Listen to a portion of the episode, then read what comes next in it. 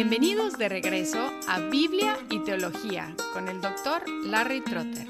Esperemos disfruten el siguiente episodio.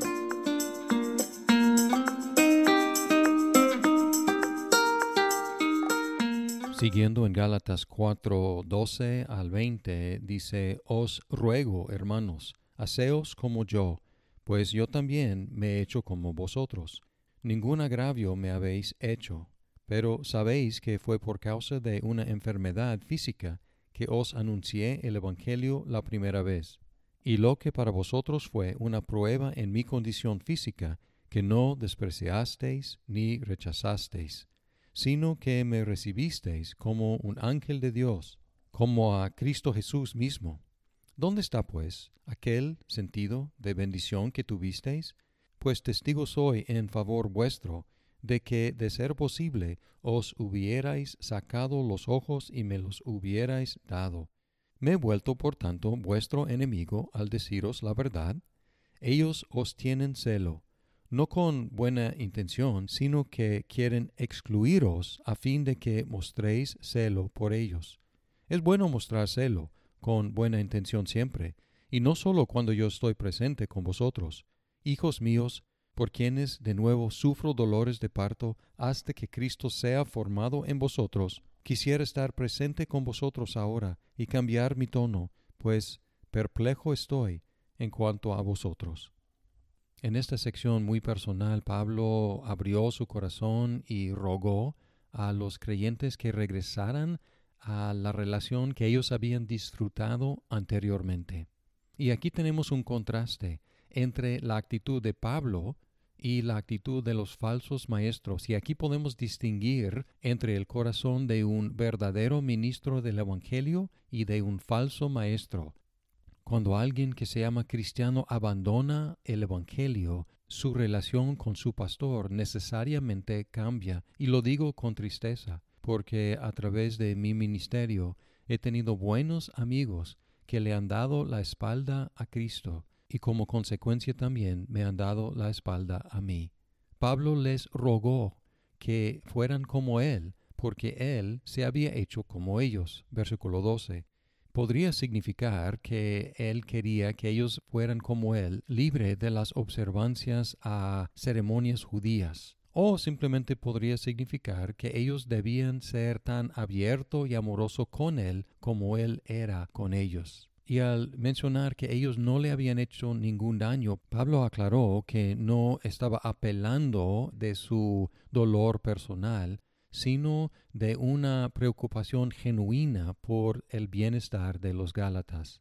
Luego Pablo les recordó qué tan magníficamente ellos lo habían recibido cuando por primera vez predicó el Evangelio entre ellos. Versículos 13 al 15. Pero sabéis que por causa de una enfermedad física, que os anuncié el Evangelio la primera vez.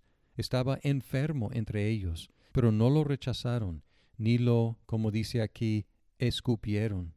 El 14. Y lo que para vosotros fue una prueba en mi condición física, que no despreciasteis ni rechazasteis. Al contrario, lo recibieron como un ángel, un mensajero de Dios, como a Cristo Jesús mismo. Así de maravilla lo habían recibido.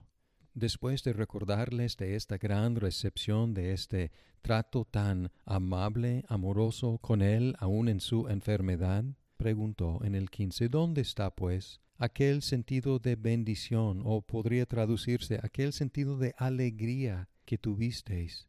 Y luego concluye diciendo que ustedes me habrían dado lo más precioso, habrían sacado sus propios ojos para regalármelos. Así estuvo la relación entre Pablo y los Gálatas. Y luego les pregunta, ¿me he vuelto, por tanto, vuestro enemigo al deciros la verdad? Desgraciadamente esto pasa, y es una de las cosas más dolorosas de ser un ministro del Evangelio, perder amigos, buenos amigos, por decir la verdad. Y en contraste, Pablo sigue hablando de los falsos maestros y lo que eran sus motivaciones. Admite Pablo que ellos tenían celo, y aquí celo es fervor, es buscarlos con fervor, es hacer mucho de ellos. Y estos falsos maestros estaban buscando a los Gálatas con fervor.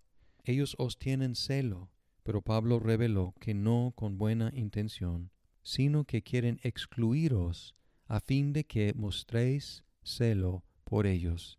Es decir, ellos los buscan para que ustedes los busquen a ellos exclusivamente.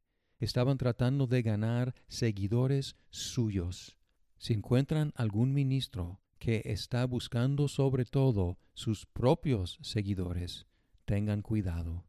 Y también hay que orar por los ministros, que no seamos seducidos por el mundo de celebridad y los medios sociales que enfatizan el número de seguidores que uno tiene o no tiene. El verdadero ministro del Evangelio buscará con fervor a los cristianos para edificarlos. Y Pablo dice que es bueno, es bueno mostrárselo con buena intención siempre, y no solo cuando yo estoy presente con vosotros. Y esta carta es evidencia de que Pablo los buscaba aún estando ausente, los buscaba con fervor para hacerles bien. Podemos detectar la ternura de Pablo aquí y que va creciendo a través de la carta. En capítulo 3.1 les dijo insensatos. En capítulo 3.15 los llamó hermanos. Y aquí se dirige a ellos como mis hijos o mis niños. Versículo 19. Hijos míos.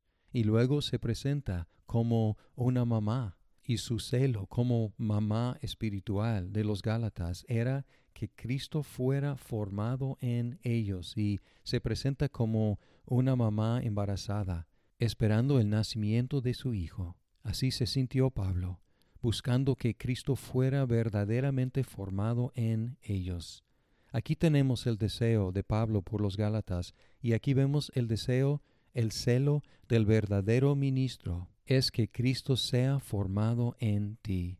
Podemos regresar a 2.20. Con Cristo he sido crucificado, y ya no soy yo el que vive, sino que Cristo vive en mí, y la vida que ahora vivo en la carne la vivo por la fe en el Hijo de Dios, el cual me amó y se entregó a sí mismo por mí.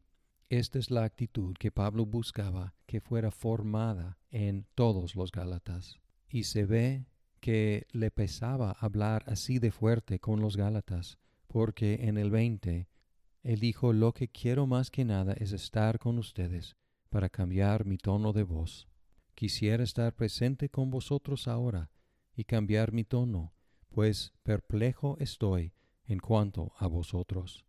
Esta sección termina en una nota patética, con Pablo perplejo sobre sus hijos. No sabemos cómo haya terminado esta historia, no sabemos si los Gálatas continuaron en su desviación o si se despertaron al peligro y regresaron a su fe en Cristo únicamente.